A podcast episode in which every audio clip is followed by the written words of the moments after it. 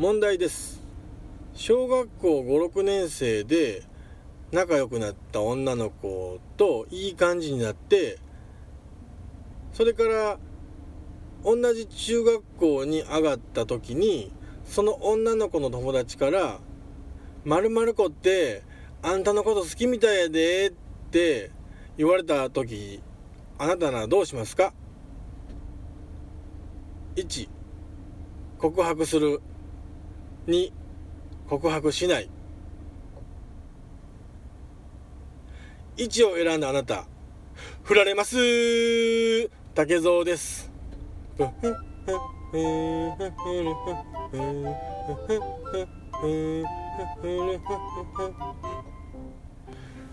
えー、どうも今回も始まりました竹蔵の秘密の話その第18回でございます。どうぞよろしくお願いいたします。えー、っとですねえー、まあ、前回前々回前々前回等々でちょっとあのいろいろバタつきましたんで、えー、せっかくねあのいただいてたおたお便りをおまあ、一つも読まへんやないかと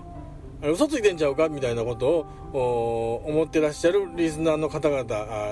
多々いると思うんでこの辺で、えー、それを証明するために、えー、発表させていただきたいと思います。どうぞよろしくお願いいたします。それではちょっと順番前後するかもわからないんですがほぼいただいた順番から台湾バナナさんからいつも楽しく拝聴しております台湾バナナと申します。前回の田舎の友達をゲストに迎えた回とても楽しかったです。竹蔵さんの一人喋りの世界も面白いですが誰かと話すような回もいいなと思いました。今度はぜひダゲな時間のおかよさんをゲストに迎えて喋ってみてください。お二人のボケとツッコミは感覚的に結構近いように思うので面白いかもと思います。それではまた。ありがとうございます、えー、台湾バナナさん。えー、実はえー、ダゲな時間僕もダゲな時間大ファンなんてねあの毎回聞かせてもらってるんですけどあのー、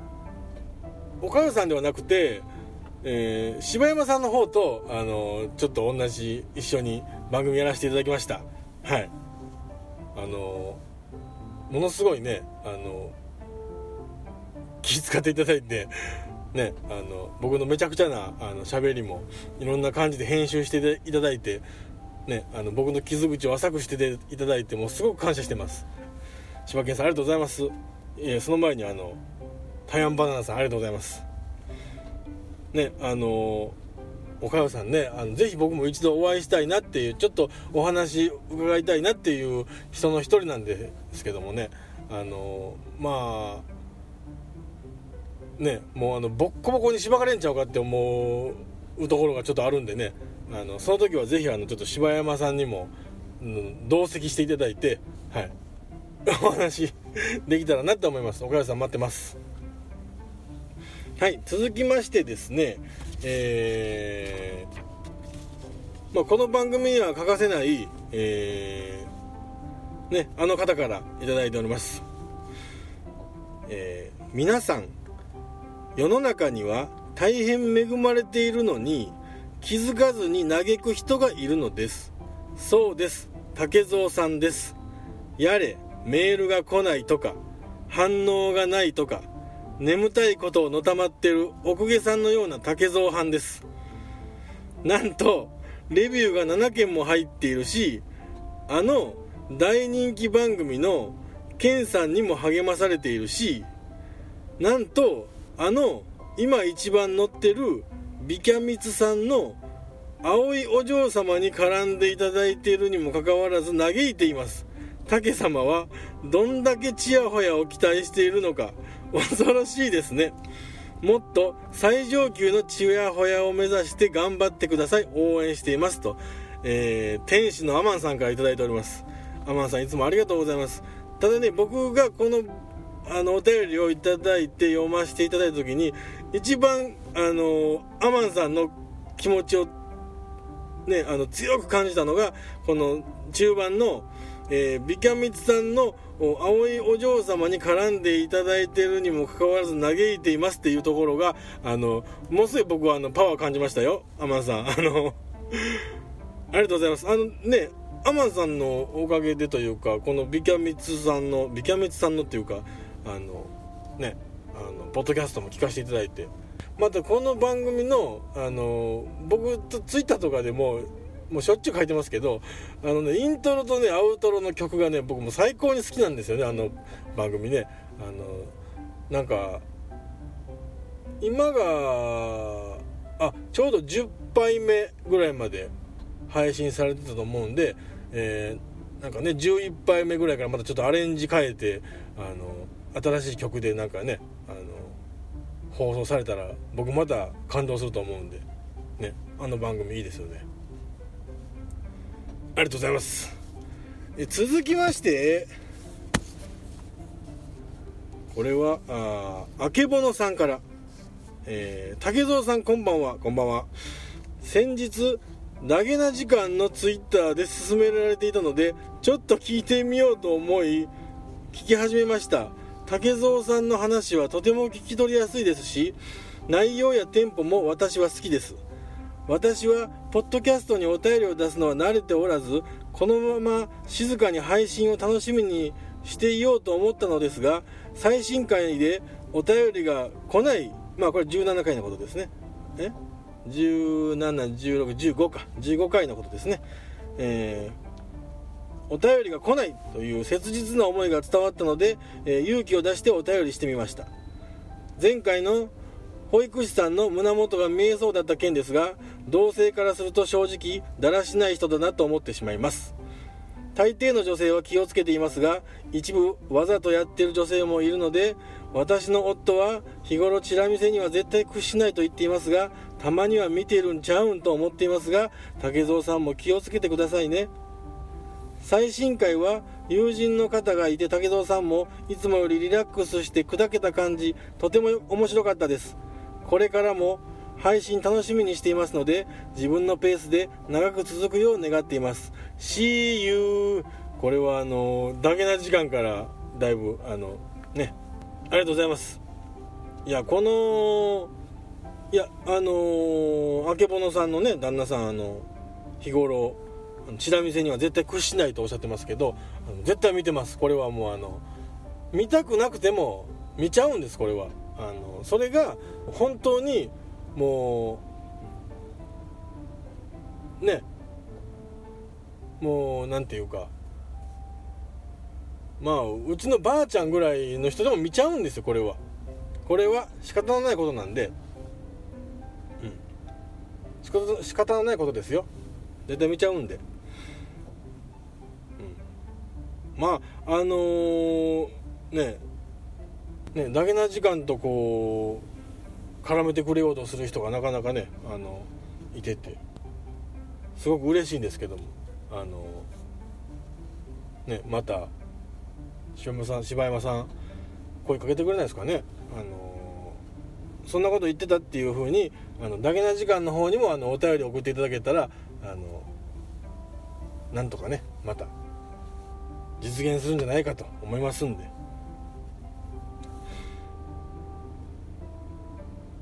まああの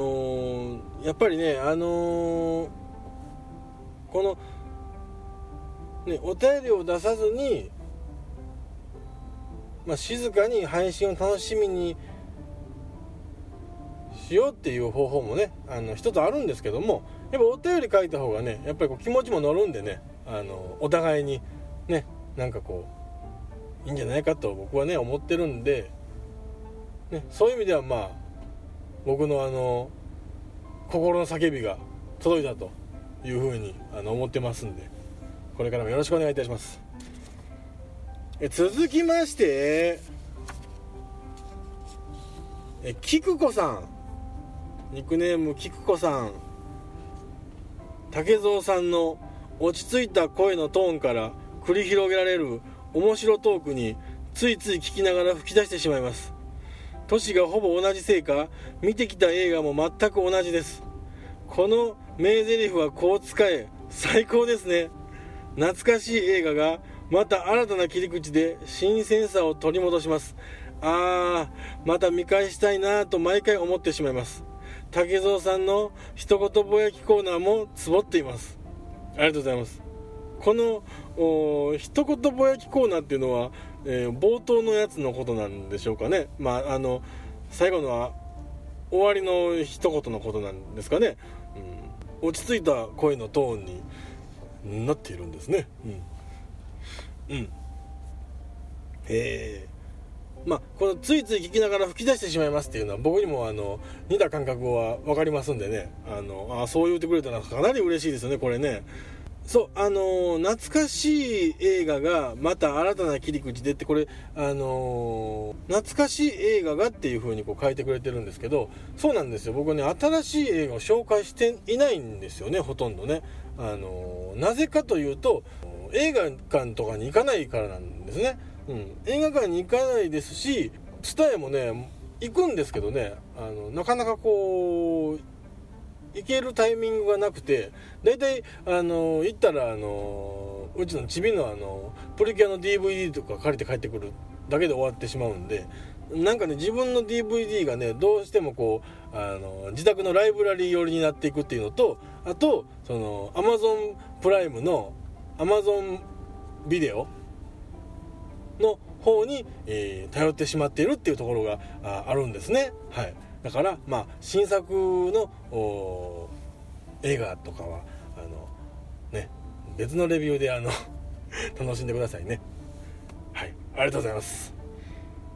そして続きまして続きましてえー、いちじくさん。いつも楽しく拝聴しております。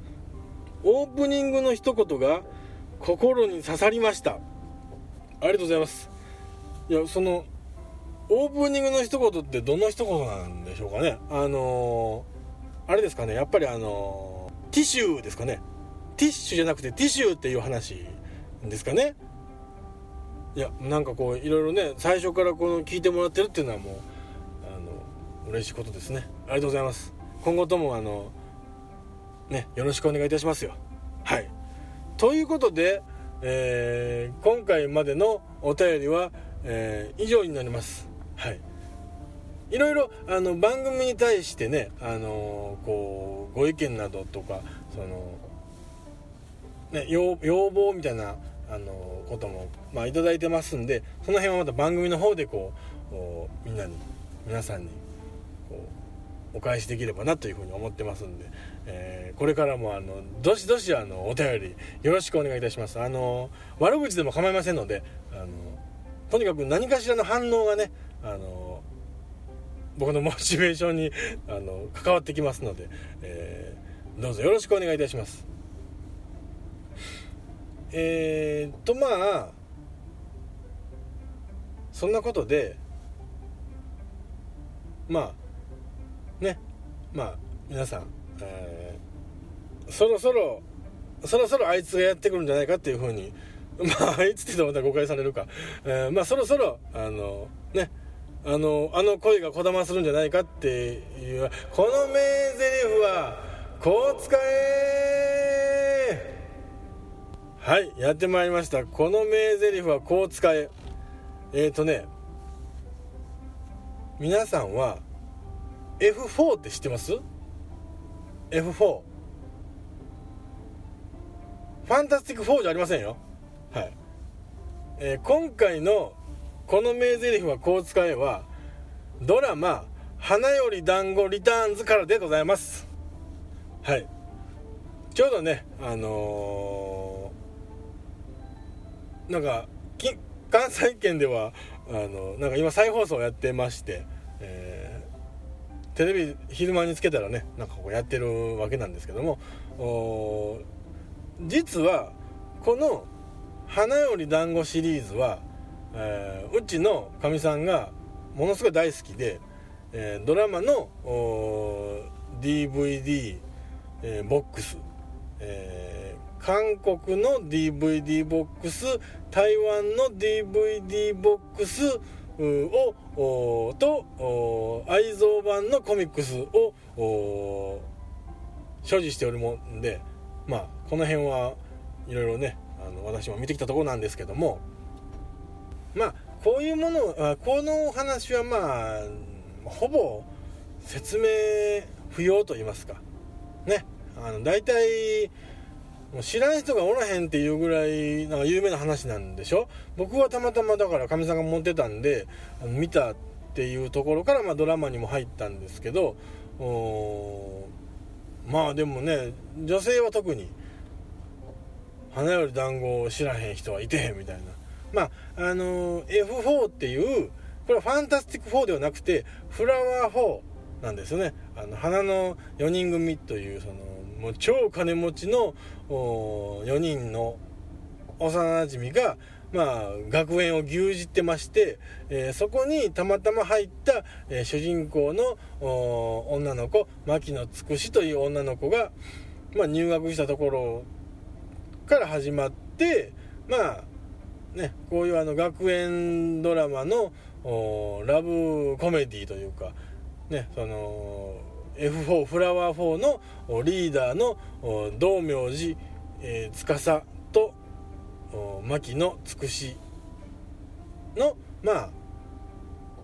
ドタバタ恋愛漫画なんですけども、えー、ここでこの名台詞がどこで出てくるかっていうのもまあいろいろドラマなり漫画なりまあ見てるとまああるんですよね。そういうのはあるんですけど今回ご紹介する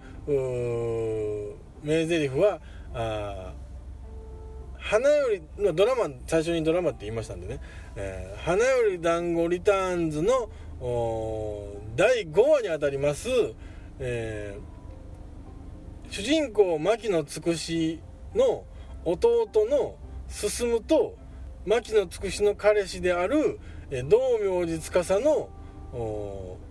友情の回から来る名台詞なんですけども。うん。まああのー、なんかねその弟君の進君が弟の進君が、えー、高校受験を控えてましてで高校受験会場に行くと消しゴムを忘れてることに気づくんですよね。そしたらその消しゴムを忘れていたことに気づいた、えー、進君に気づいた隣の見ず知らずの受験生の女の子が消しゴムを貸してくれるんですよ。でその進君はあ、まあ、消しゴムを貸してくれたこともあってその女の子の可愛さもあって一目惚れしてしまうんですよね。であのー、どうしよう恋に落ちてしまったと。消しゴムを返したいし消しゴムを返すと同時に思いを伝えたいというふうに思いまして、えー、F4 のリーダー道明寺司君に相談するわけですよね、うん、でその道明寺司君はまあそんなに、あのー、恋愛が上手な方ではないんですけども気持ちでぶつかっていけというふうに言って、えーまあ、手紙を書くということを一緒に考えていくんですけどこれはもう受験の合格発表の日にそのラブレターを持って、えー、まあ、もちろん彼女もその高校の合格発表に、えー、来るわけですからそこでま待ち伏せしまして、えー、思いを伝えようという作戦に出るわけなんですけどそこでその進君は行こうとするんですけども道明寺司君がついてきてくれないって言うんですよ。あれ？え僕一人で行かなく行かなくちゃいけないの？っていうふうにあの思うんですよね。でまああの道明寺君からするとそれはそうやろっていうことなんですしょうけどもそこはいやそれはお前が一人で行くべきやと。ただ俺はどこにいてもお前のことを案じていると。俺とお前は一心同体だみたいなことを言うわけなんですその時の名台詞がこれです。安心しろ。俺たちはこの空の下でつながっている。このセリフなんですよね、うん、それで勇気をもらって進君はあ彼女に思いを伝えていくわけなんですよ。では結果はねあの振られてしまうんですけどもまあ、2人の友情はまあ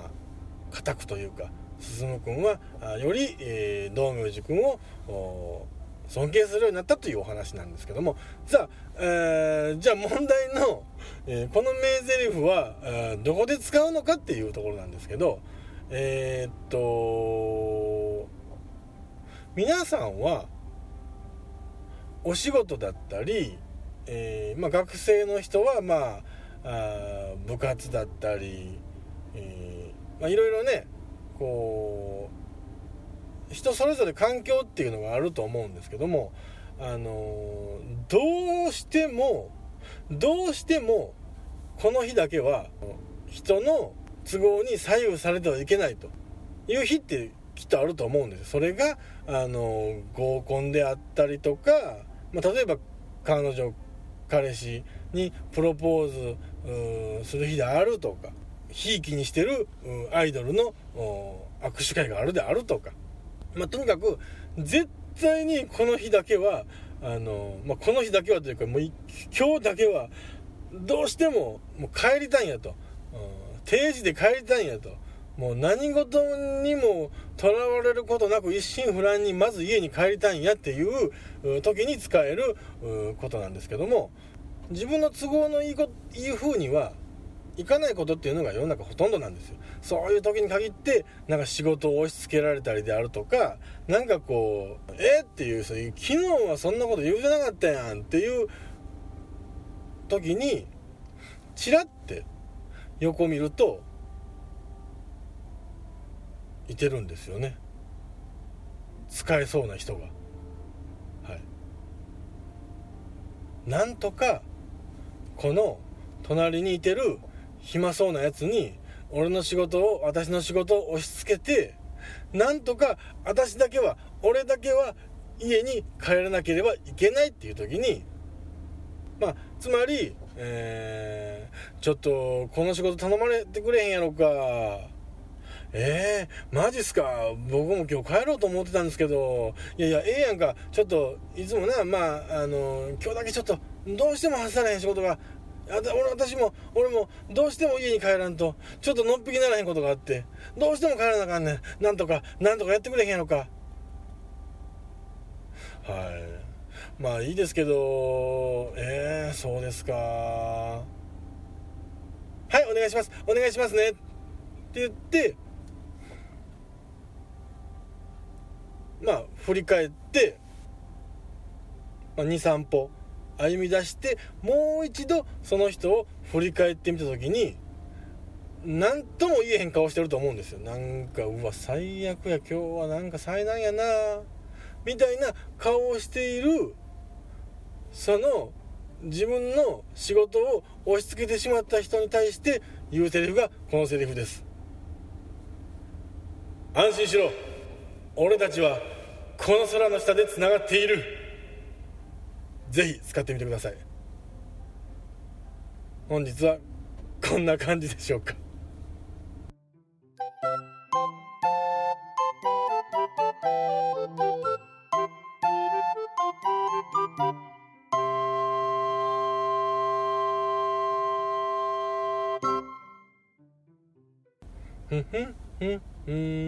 どう